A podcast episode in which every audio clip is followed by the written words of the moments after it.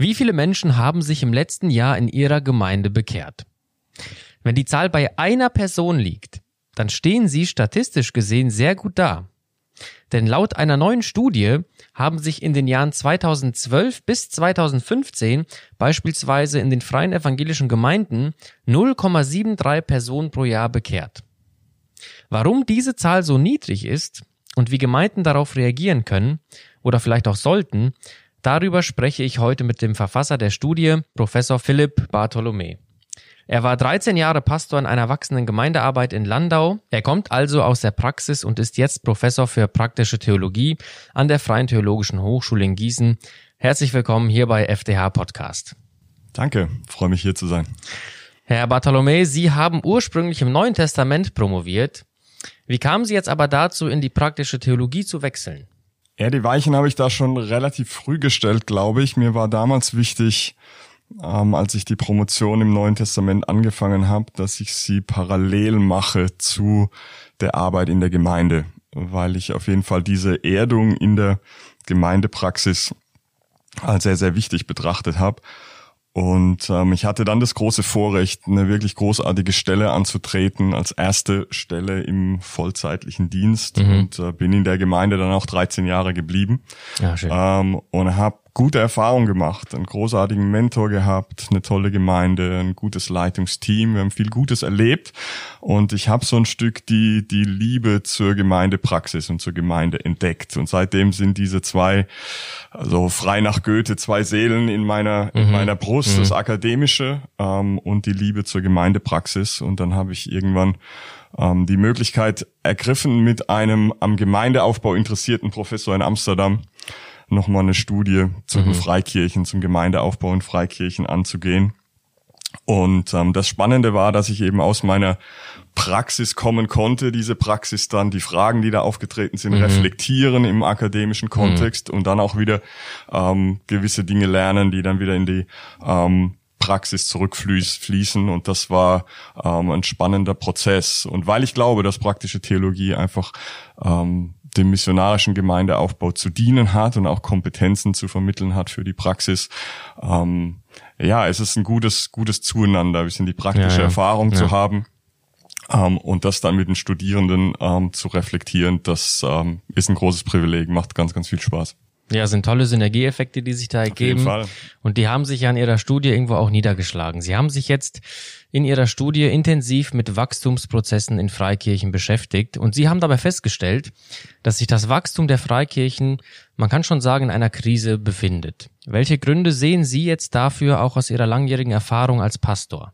Ich glaube, wenn man von Krise spricht und von Wachstumsprozessen, dann muss man ein bisschen aufpassen, dass man das ähm, gut differenziert. Also zunächst mal ist, glaube ich, wichtig äh, zu verstehen, ich beziehe mich auf die sogenannten klassischen Freikirchen. Mhm. Ähm, das sind die Freikirchen, die grob gesagt im 19. Jahrhundert entstanden sind.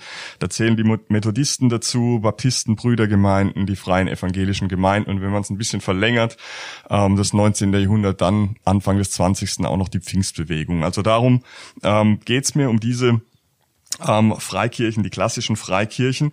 Und wenn man da jetzt genauer hinschaut, dann merkt man, okay, der Bund freikirchlicher Pfingstgemeinden, der wächst. Mhm.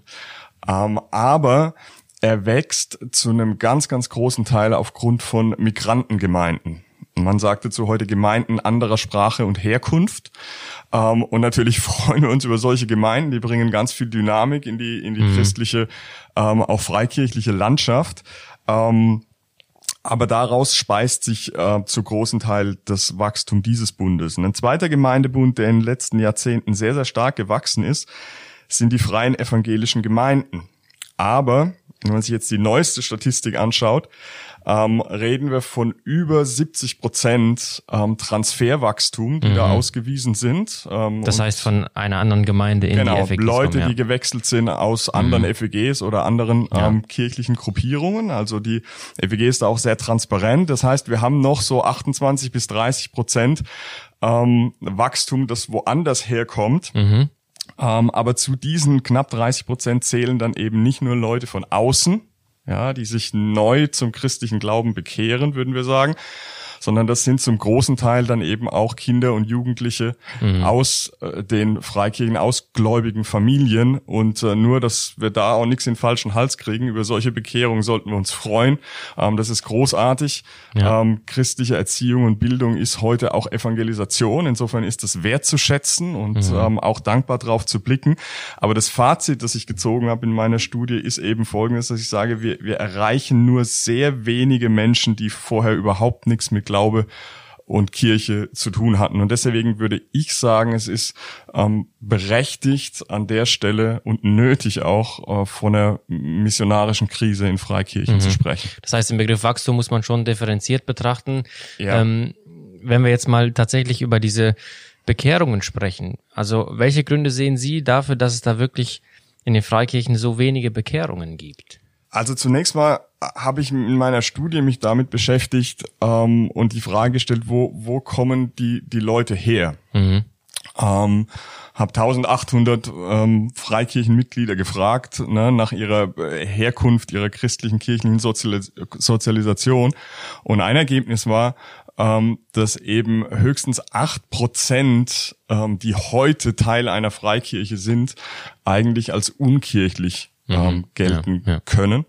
Ähm, und äh, Sie haben am Anfang die, diesen Wert genannt, 0,73 Bekehrte pro Gemeinde pro Jahr in den freien evangelischen Gemeinden. Ähm, wir wussten alle, dass es nicht so wahnsinnig viele sind, aber diesen Wert dann mal so deutlich vor Augen zu haben, ähm, mhm. ist, äh, glaube ich, schon, äh, bringt einen zum Nachdenken, ist vielleicht auch so ein bisschen ähm, auch, auch schockierend. Und wenn wir jetzt nach den Gründen fragen, dann finde ich ein Bild hilfreich, was ein Theologe, den ich sehr schätze, ähm, an der Stelle anführt. Ähm, Tim Keller heißt der Mann. Er spricht davon, dass Gemeindeaufbau in gewisser Weise mit, mit Gartenbau oder mit Gartenarbeit okay. ähm, vergleichbar ist. Und er sagt, ein, ein Gärtner ist von zwei Dingen abhängig. Zunächst mal, die er gar nicht so sehr beeinflussen kann oder kaum beeinflussen kann. Das eine ist das Wetter mhm. ähm, und das andere ist die, die Bodenbeschaffenheit. Mhm. Ähm, und Wetter, sagt Tim Keller, ist so das, das Wirken Gottes, das souveräne Wirken des Heiligen Geistes, ähm, wo wir nicht immer so ganz genau wissen, warum in manchen Teilen der Welt ganz viel geht ähm, mhm. und in unseren Breitengraden ähm, gar nicht so viel. Ähm, und Boden ist einfach so, dass das gesellschaftliche Klima, das was sozusagen ähm, äh, da ist der Boden, auf dem wir versuchen, das Evangelium auszusäen. Aber ist der Boden, auf dem wir sehen, wirklich so hart? Also wie schätzen Sie das ein, hier in unserem Kontext? Ja, mir ist bewusst, dass, dass die Aussage, dass der Boden irgendwie hart ist, sehr schnell nach Ausrede klingt. Und mir geht's gar nicht drum, irgendwelche Ausreden zu suchen, ganz und gar nicht. Aber ich glaube tatsächlich, dass sich kaum leugnen lässt, dass der Boden, auf dem wir sehen, derzeit äh, nicht wirklich wachstumsfördernd ist. Eben okay. anders als in, in anderen Teilen ähm, der Welt. Und ich muss auch sagen, so dieses Gegenargument, hey, der Boden ist gar nicht, gar nicht so hart und so problematisch ist das alles gar nicht, höre ich auch eher von Leuten, ähm, die in Gemeinden unterwegs sind, äh, die sich in Regionen unseres Landes befinden, wo der christliche Grundwasserspiegel noch relativ ja. hoch mhm. ist. Ja, und wo man dann durch eine moderne, gute Gemeindearbeit noch relativ viel ähm, bereits gläubige oder halbwegs christlich sozialisierte mhm. Leute ähm, einladen, ansprechen und zu sich transferieren kann.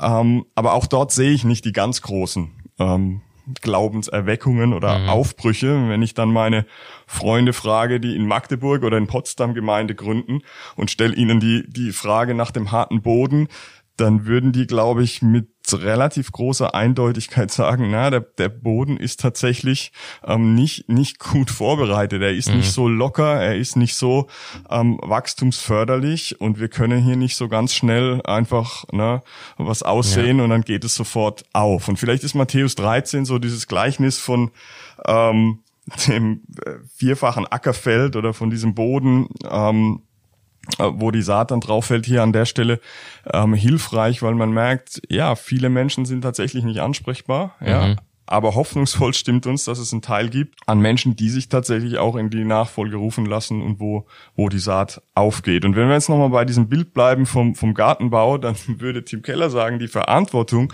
die ein Gärtner hat, ist es, dass er leidenschaftlich treu und diszipliniert seine Arbeit tut. Mhm. Ja, dass er rausgeht bei jedem Wetter ne, und die Arbeit macht und dass er die Arbeit ähm, kompetent macht, also sich die richtigen Skills ja. ähm, aneignet. Ja. Und an der Stelle würde ich würde ich einhaken und sagen, vielleicht liegt ein Grund an äh, Grund für diese missionarische Krise da, dass wir ein Stück diese Leidenschaft und Treue ähm, im Aussehen des Wortes und im Evangelisieren und im mhm. missionarisch unterwegs sein ähm, verloren haben. Ich sehe dort ähm, missionarische Aufbrüche, wo Leute klar auf dem Schirm haben, ohne Jesus Christus sind Menschen verloren. Dann leben Menschen an ihrer Bestimmung vorbei und wir wollen ihnen diese gute Nachricht äh, bringen. Ja. Ähm, das könnte ein Grund sein. Und ein zweiter, der hat dann mehr mit unserer Kompetenz als Kirchen, auch als Freikirchen zu tun.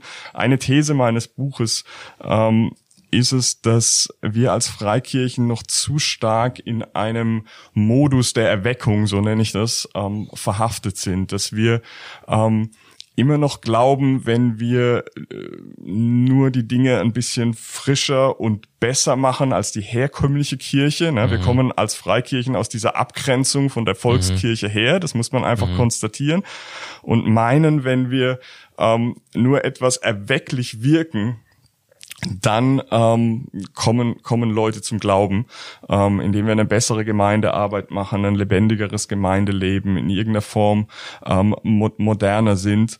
Ähm, und da glaube ich, aus diesem Modus müssen wir raus, weil es in unserem Land immer weniger zu erwecken gibt, weil der christliche Grundwasserspiegel mhm. ähm, immer stärker sinkt. Und wir müssen neu sprachfähig werden in, in einer neuen Zeit. Und da sehe ich einen, einen zweiten Aspekt, wenn wir nach Gründen fragen für ja. ähm, diese missionarische Krise.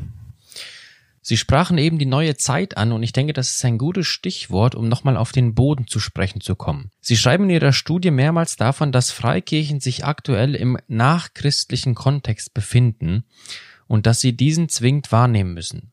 Was zeichnet diesen nachchristlichen Kontext aus? Also natürlich über den Kontext, da ist äh, schon viel geschrieben worden. Das kann man aus ganz vielen verschiedenen Blickwinkeln betrachten.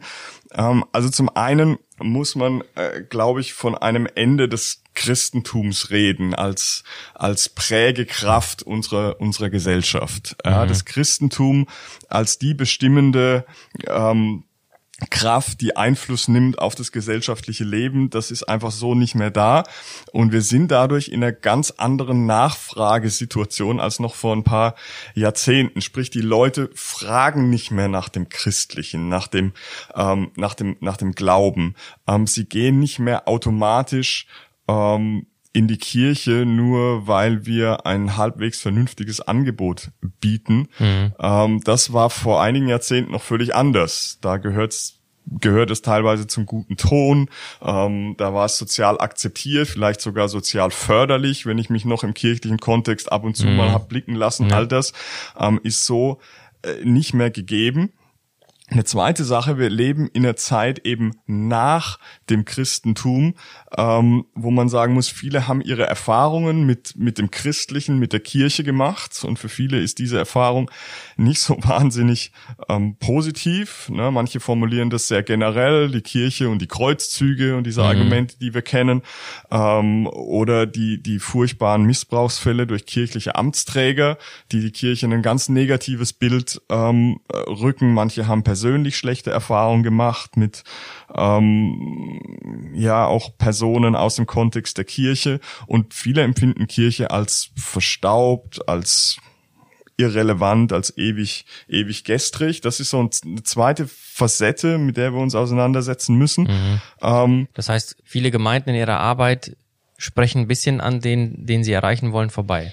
Ja, auf jeden Fall. Also da sind wir bei einem, bei einem weiteren Punkt, dass wir einfach wahrnehmen müssen, ähm, die christliche Weltanschauung, die unsere Gesellschaft über Jahrhunderte geprägt hat, die ist nicht mehr plausibel. Mhm. Ja, die, die, die christlichen Werte, ähm, Überzeugungen, ein, ein christlicher Lebensstil, all das ist, ist nicht mehr, nicht mehr einleuchtend für, mhm. ähm, für Menschen in dieser nachchristlichen Zeit. Jede Form von Wahrheitsanspruch wird skeptisch betrachtet, jede Form mhm. von Autorität ähm, ist irgendwie misstrauisch zu beäugen und in dieser Situation und Kultur ähm, sind wir jetzt aufgerufen, ähm, Gemeindeaufbauarbeit zu machen und Menschen zum Glauben zu rufen.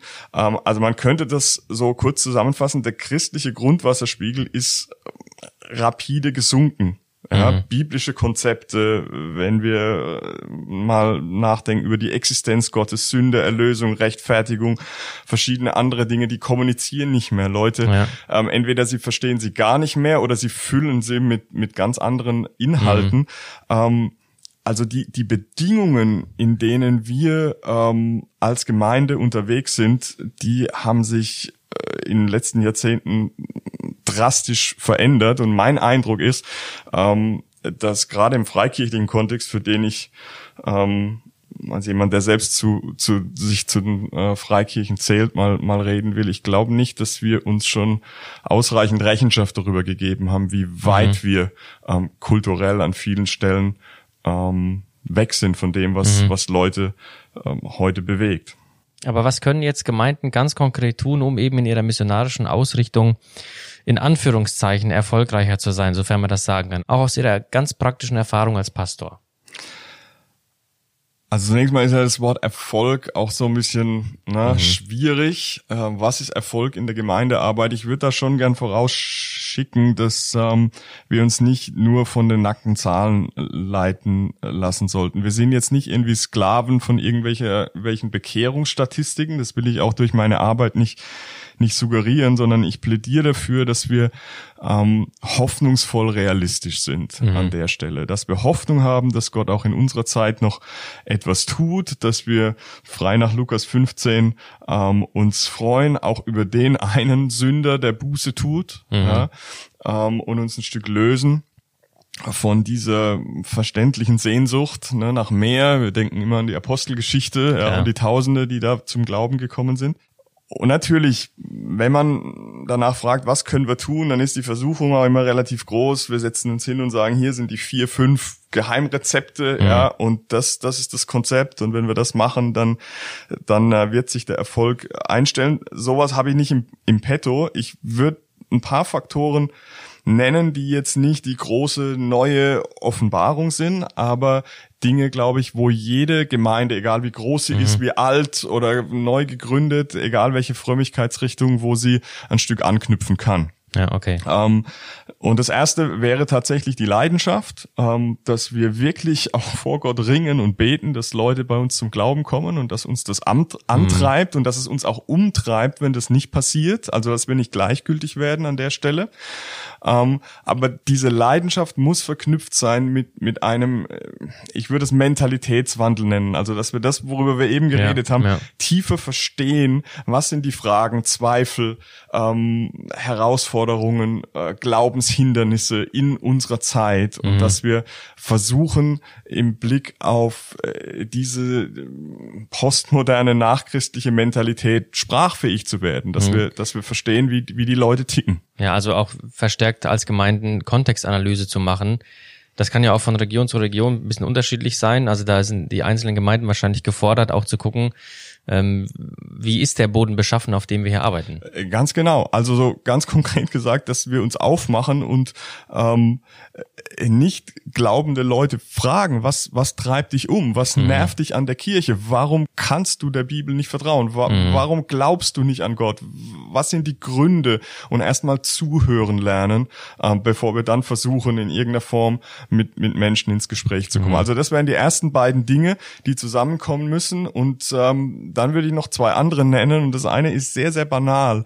Ähm, wir brauchen Beziehungen zu noch nicht glaubenden Menschen. Und mhm. viele in unseren Kirchen und Gemeinden, denen fehlt dieser Kontakt. Wir ja. sind in unserer christlichen Bubble und mhm. ich weiß selber, wie mir das geht. Ähm, so, es ist herausfordernd, sich dafür Zeit zu nehmen. Ja. Und wir müssen in unseren Gemeinden ähm, Leuten das neu ins Herz legen und sagen, pflegt bewusst Freundschaften und Beziehungen zu Menschen, die nicht, mhm. nicht glauben, in eurer Nachbarschaft, an eurem Arbeitsplatz.